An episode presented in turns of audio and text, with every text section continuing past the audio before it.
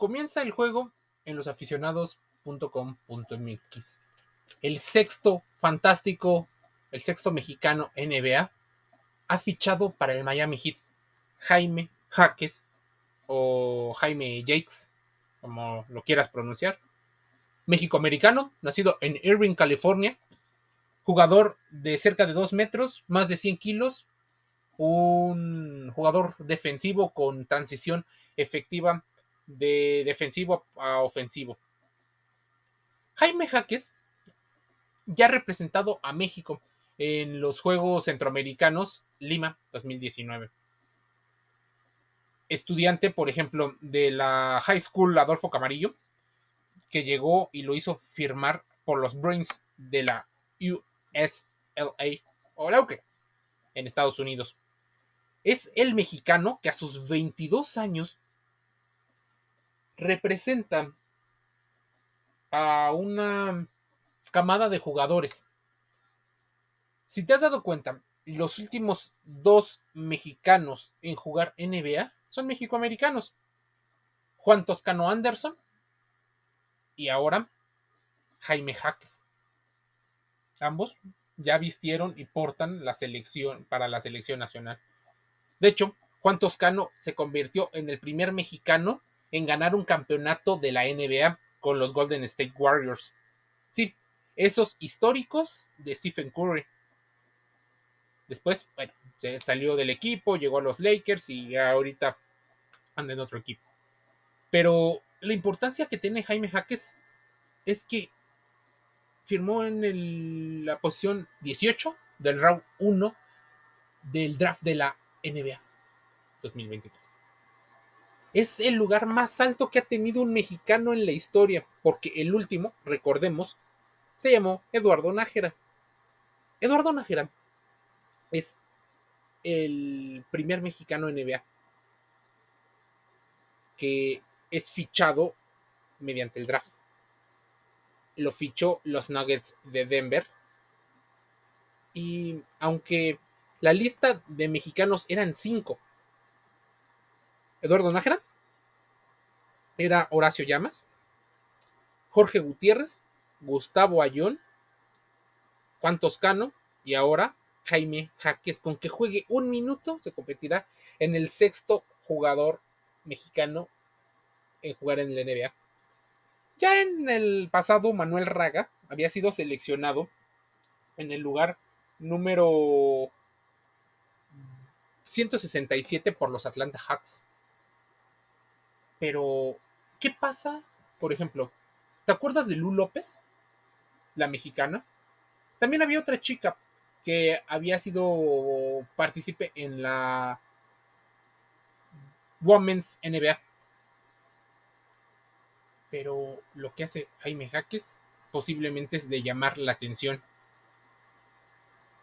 Habla este jugador, este triple J le llaman en su en su escuela.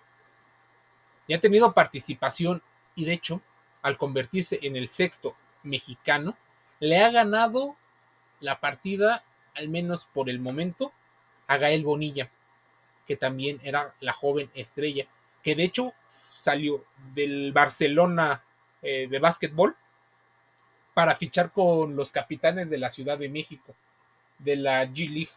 Tuvo pocos minutos, por lo que se espera que los Juegos Centroamericanos de San Salvador sean la proyección que tenga a Gael Bonilla. Él se había postulado para ser eh, elegible para el draft, pero los pocos minutos hicieron que él mismo retirara su propia candidatura por el tema de los pocos eh, las pocas posibilidades de ser elegido y las condiciones posiblemente de los contratos que se establecen cuando eres un juvenil.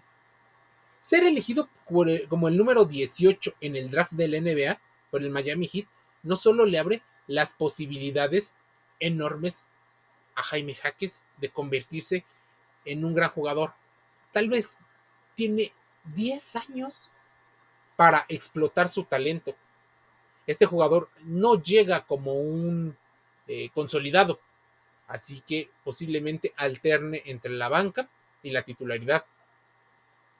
Esto le abre la posibilidad de que en dos años, tal vez en tres, se convierta en el titular y todavía tenga años de contrato para convertirse en el jugador más mediático. Así que si eres un, em, un joven mexicano, Jaime Jaques Jr. puede ser tu próximo referente y puede ser rápidamente considerado uno de los candidatos de la nueva generación mexicana del básquetbol el recambio generacional que se necesita para sustituir a Gustavo el Titán Ayón. El Nayarita, sin duda, ya había dejado algunos pasos a Jaques, porque es justo la salida de Ayón de los centroamericanos, aún con su experiencia, aún con su capitanía, para dejárselo a alguien mucho más joven. Sin duda, Jaime Jaques se une a un selecto grupo porque podríamos hablar del francés seleccionado por los Spurs número uno, del número dos, qué hizo los Lakers, qué hizo Golden State, qué empezaron a hacer todos los equipos para seleccionarlo. Y aunque una buena selección eh, te garantiza juventud, rapidez, no significa que la número uno te dé títulos. Miren, seguramente debamos de mencionar nombres. ¿Te acuerdas? Kenyon Martin jugó 15 temporadas para los Nets, Denver, para los Nuggets, para los Clippers, para los Knicks, para el Milwaukee Bucks. Y llegó en el 2000 como número uno. En Washington, los Washington Wizards contemplaron a QM Brown, o Brown en el 2002, Yao Ming para los Houston Rockets. LeBron James jugó y fue uno de los mejores jugadores en el 2003. Dwight Howard para el Orlando Magic. Andrew Bogut del Milwaukee Bucks. En el 2006 se eligió a Andrea eh, para el Toronto Raptors. Los Portland Trail Blazers a Greg Arder. Derrick Rose fue seleccionado en el 2008 por el Chicago Bulls. Blake Griffin para Los Angeles Clippers. Los Washington Wizards, John Wall para el 2010. Kirk Irving para los Cavaliers de Cleveland. Los Pelícanos de Nueva Orleans, Anthony Davis en el 2012. Anthony Bennett fue firmado por los Cleveland Cavaliers en el 2013. Andrew Wiggins, otra vez, Cleveland 2014. Anthony o Carl Anthony Town para el Minnesota Timberwolves. Si nos vamos, ese fue en el 2015. Ben Simpson, Philadelphia Sixers. Eh, Makele otra vez para el Philadelphia Sixers en el 2017. Los Soles de Phoenix Andrea Ayton. 2010, Sion Williamson para los Pelícanos de Nueva Orleans. Anthony Edwards para el Minnesota Timberwolves en el 2020. Kate Cunningham para los Pistones de Detroit. Y Paolo Banchero para el Orlando Magics. Imagínense, los nombran como los nuevos jugadores eh, promesa será Víctor Wembayaya en el 2023 para los Spurs.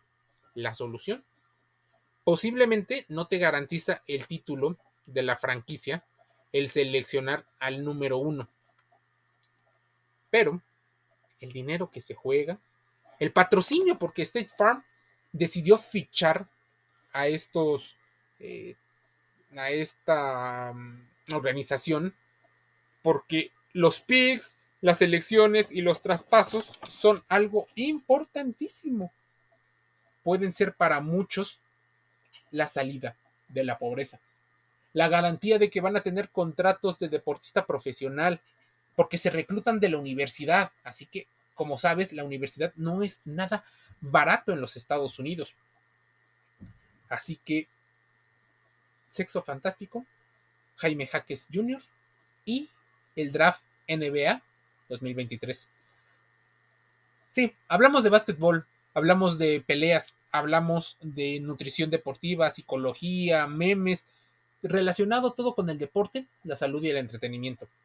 Te envío un saludo y te invito a que te suscribas a nuestras redes sociales.